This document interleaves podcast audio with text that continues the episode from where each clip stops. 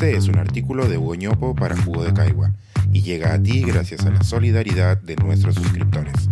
Si aún no estás suscrito, puedes hacerlo en www.jugodecaigua.pe.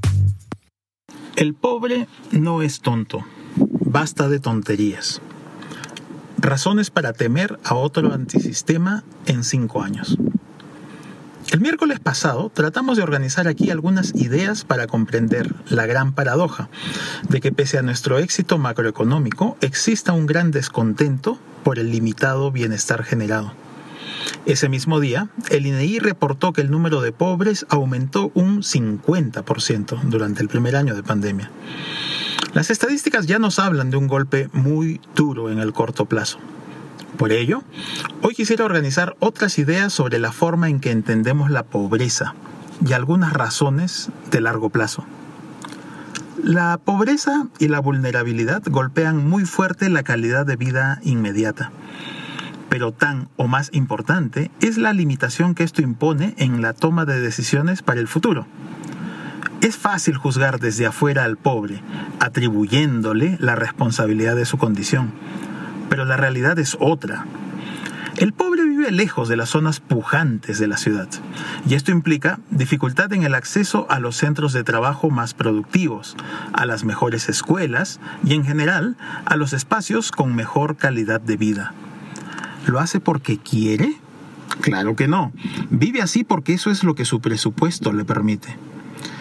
A esto algunos replican, abro comillas, Ok, se comprenden estas limitaciones, pero ¿por qué no reemplaza su silo por un baño con mejores condiciones de salubridad?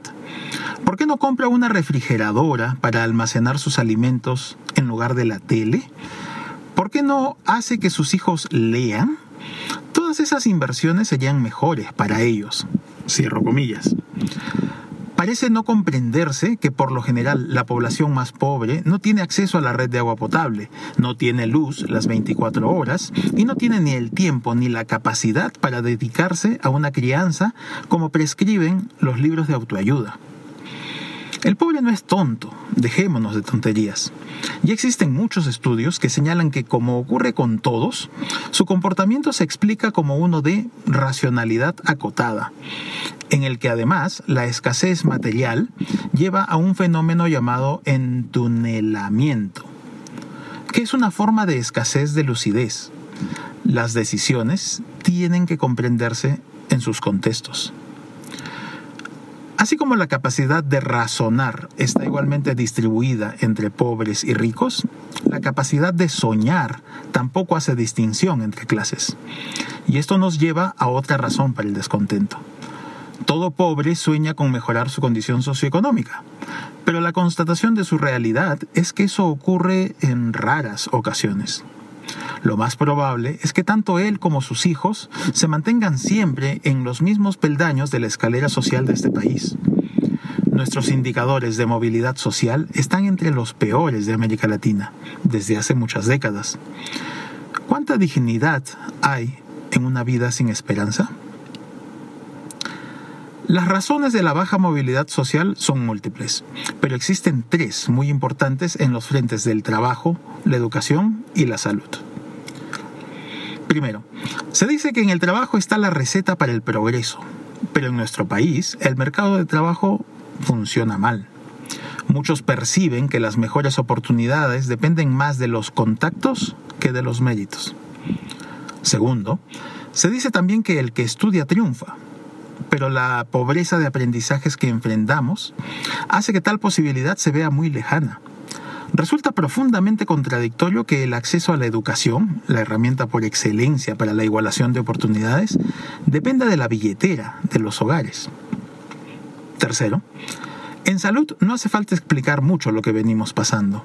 Un choque exógeno ha llevado a muchos hogares de regreso a la pobreza y a otros a la vulnerabilidad.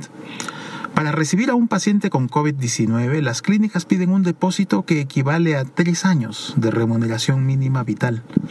Y recordemos que la mitad de los trabajadores peruanos ganan menos de una remuneración mínima vital. Para muchos, salvar la vida implica quedarse endeudado por el resto de sus vidas problema profundo cuando se permite el lucro en la satisfacción de derechos fundamentales como la salud y la educación. Lo mismo se puede decir de las pensiones. Temen el que el descontento es tan o más grande. Hay negocios enormes, rentables y poderosos que necesitan redireccionarse para que sirvan mejor al bienestar de los peruanos.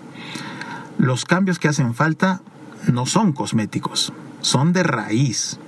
En tal sentido, radicales, aunque asuste la palabra. Si no los priorizamos, seguiremos condenados a sufrir la irrupción de un antisistema cada cinco años. Este es un artículo de Hugo para Jugo de Caigua y llega a ti gracias a la solidaridad de nuestros suscriptores. Si aún no estás suscrito, puedes hacerlo en www.jugodecaigua.pe